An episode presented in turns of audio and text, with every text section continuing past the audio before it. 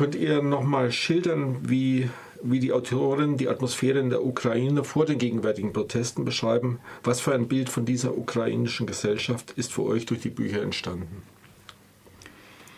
Ja, in dem Roman Biografie eines zufälligen Wunders ähm, erfährt man sehr viel über die ukrainische Gesellschaft. Also zum einen einfach ähm, wird deutlich, dass es eine sehr große materielle Not gibt, dass viele Leute einfach aus ihren alten Zusammenhängen rausgerissen wurden, Firmen geschlossen, äh, die Leute müssen sich neu orientieren, beginnen irgendwelche skurrilen, äh, freischaffenden Tätigkeiten, von denen sie eigentlich nicht leben können.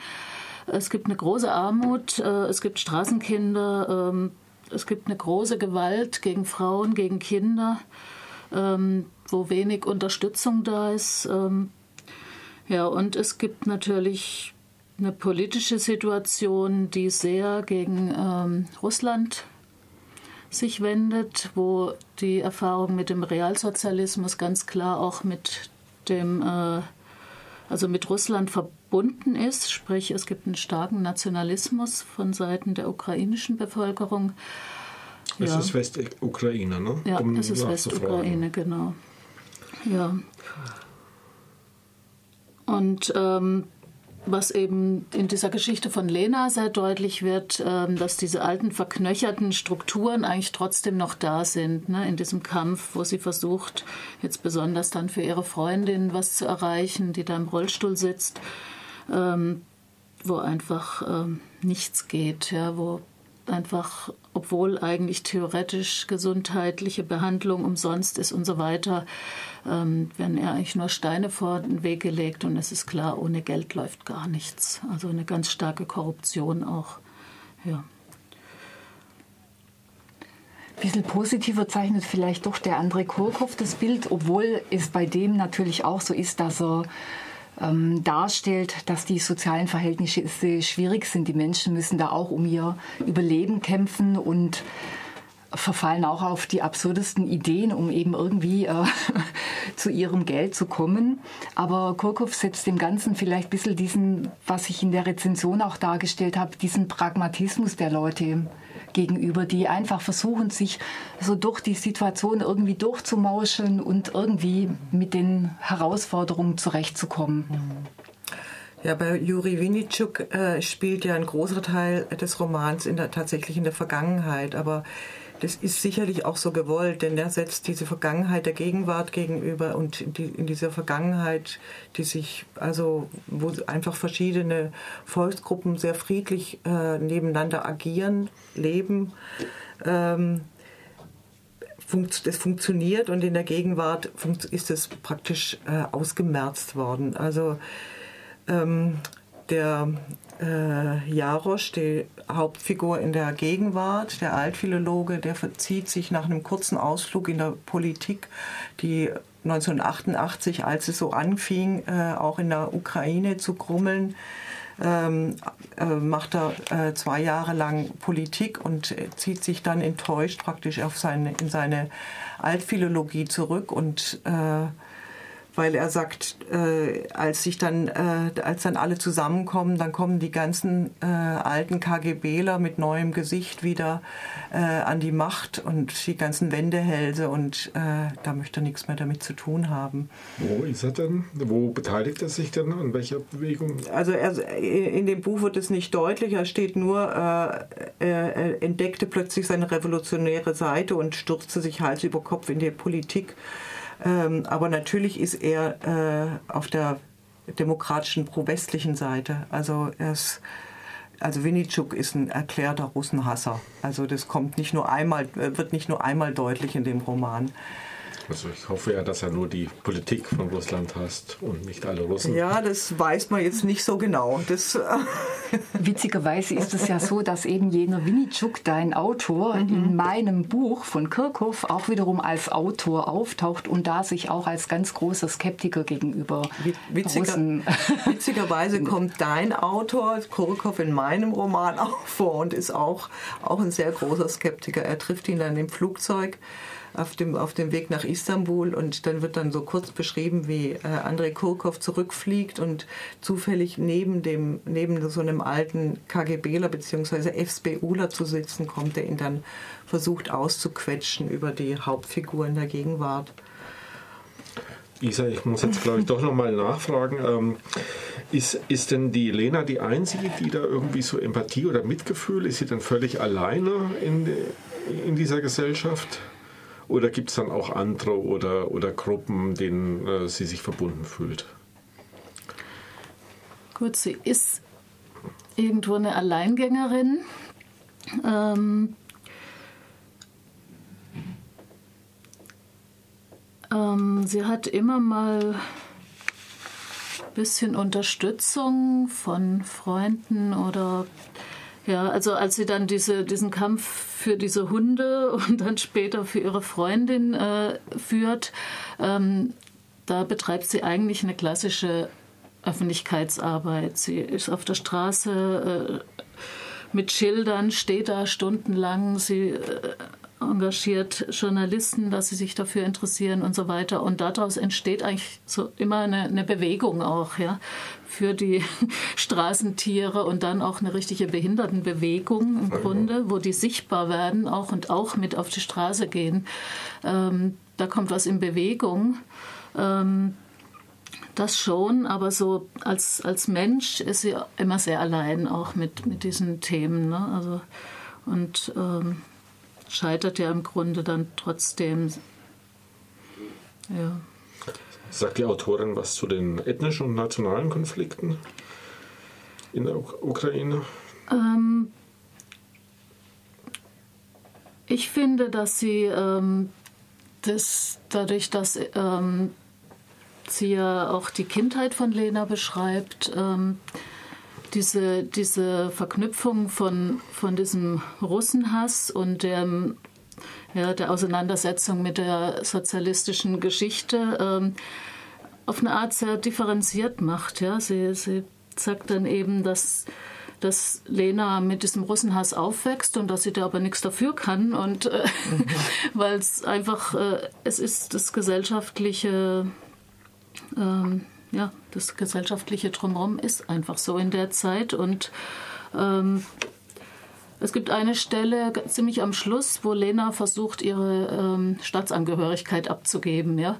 Also sie sagt, ich bin Ukrainerin, aber ich habe mit dieser Staatsangehörigkeit nichts zu tun. Das heißt, ähm, ich denke, dass sie als Autorin schon auch dieses ganze Nationalitäten, äh, Staatsangehörigkeitsdiskussionen sehr differenziert sieht. Also, bei Kurkov kann man auch davon ausgehen, dass er das wahrscheinlich eher differenziert betrachtet. Mhm. Ich glaube auch, dass er nicht ohne Grund diesen Roman in Lemberg angesiedelt hat. Lemberg ist ja eine klassische Vielvölkerstadt und ähm, da leben, es leben heute da vorwiegend Ukrainer zwar, aber auch ganz viele Russen und Polen und äh, sein Personal im Roman spiegelt auch diese ähm, ja, ethnischen Zugehörigkeiten. Und, ähm, er schreibt ja selbst auch auf Russisch. Er schreibt auf Russisch. Mhm. Ja, und er, thematis er, thematisiert es auch. Also der Ryabtsev, dieser Ex-KGBler, von dem ich auch gesprochen habe, ähm, der, ähm, ähm der holt irgendwann mal seine, ähm, seine Pension ab und äh, geht dann Kaffee trinken, erinnert sich daran, wie das äh, zu Sowjetzeiten war. Da ging er nämlich ins Café und hat voller Selbstbewusstsein ähm, sein Kaffee auf Russisch bestellt. Das traut er sich heute nicht mehr. Er redet ukrainisch, leise, damit nicht so arg auffällt, äh, dass er so einen starken Akzent spricht. Hm, okay bei Winnichuk scheint das ja relativ eindeutig zu sein, ja, dass er oder ist er ist es wirklich so eindimensional? Es hört sich so ein bisschen eindimensional an, dass er. Also ich habe so ein bisschen nach Stellen gesucht, wo auch andere äh, ja angegriffen werden. In der Vergangenheit sind es tatsächlich also diese vier äh, Freunde äh, gehen ja vorher auch schon, bevor die Deutschen einrücken, beziehungsweise die Russen einrücken, in den Untergrund und äh, der eine, der Erzähler, äh, die planen dann zusammen ein Attentat eben gegen den Polizeichef und damals 19... Sowjet. Nee, im Deutschen?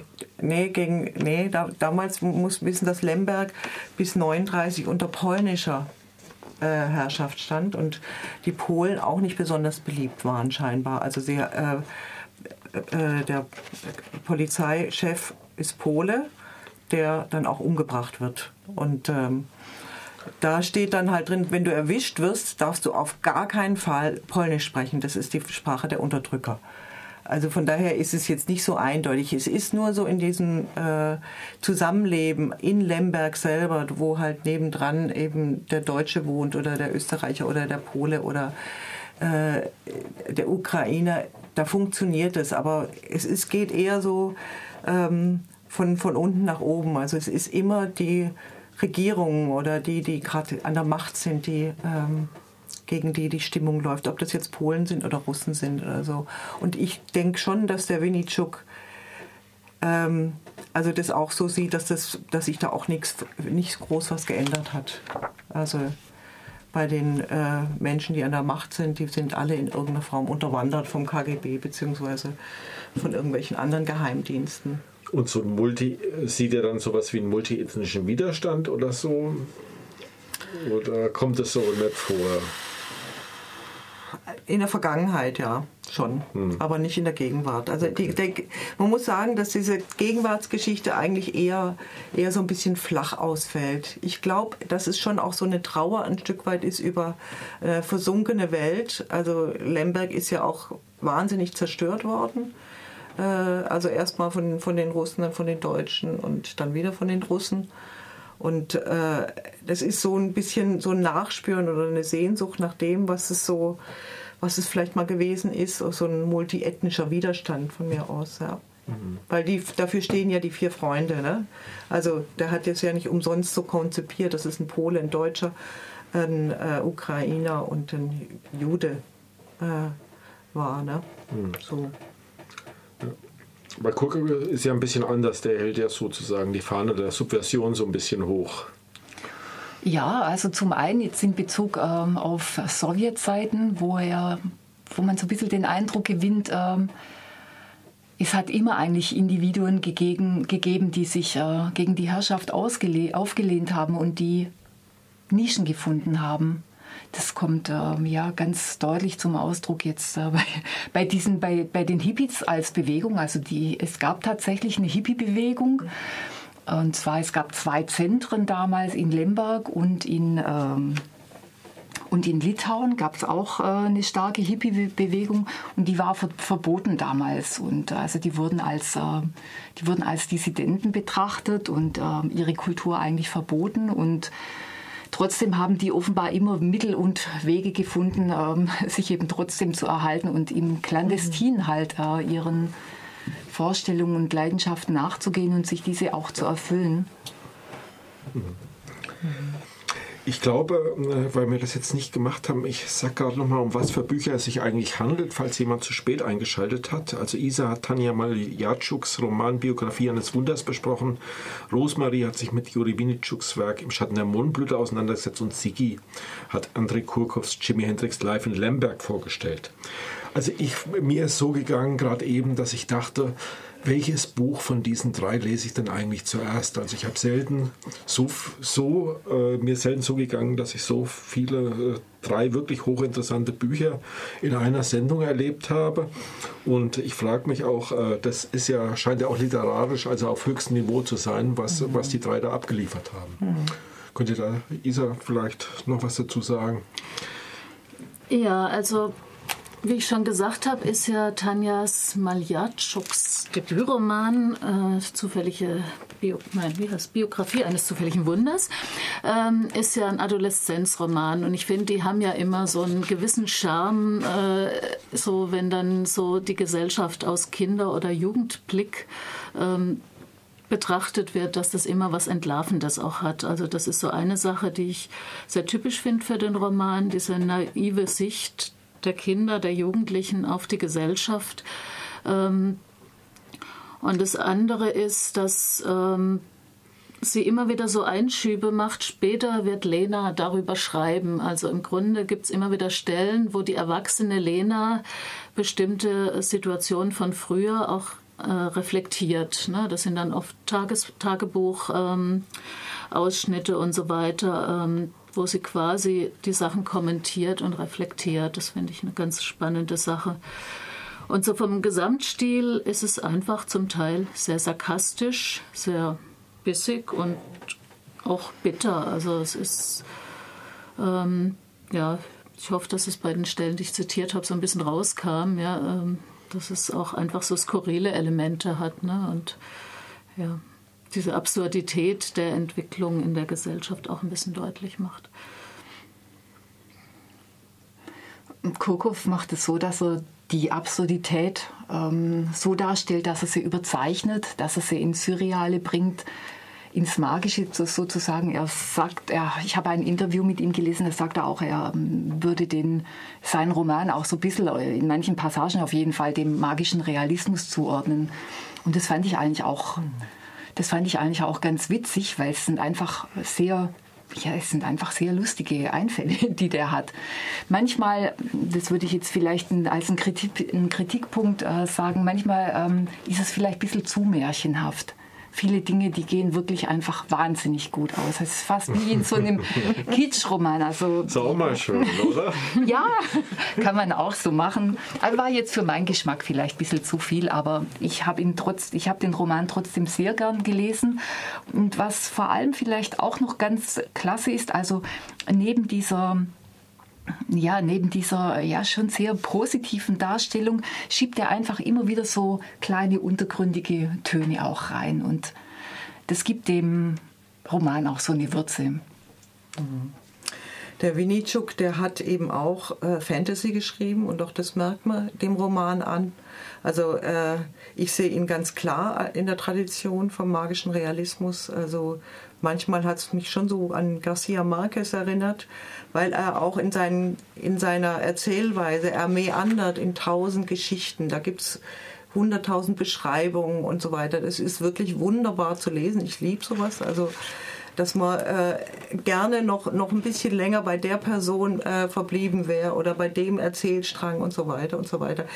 Ähm, er hat ja diese beiden, also die, die, Vergangenheit und die Gegenwart so immer parallel gesetzt, dass sich die auch, dass sie auch äh, ein Stück weit von, dem, von ihrem inhaltlichen Seite eine Entsprechung finden. Also wo in der Vergangenheit äh, die vier Freunde dann in irgendeiner Form im Geheimdienst zu tun kriegen, bekommt unser Altphilologe dann auch mit dem Geheimdienst zu tun. Es wird dann so ja, sehr kunstvoll parallel geschaltet.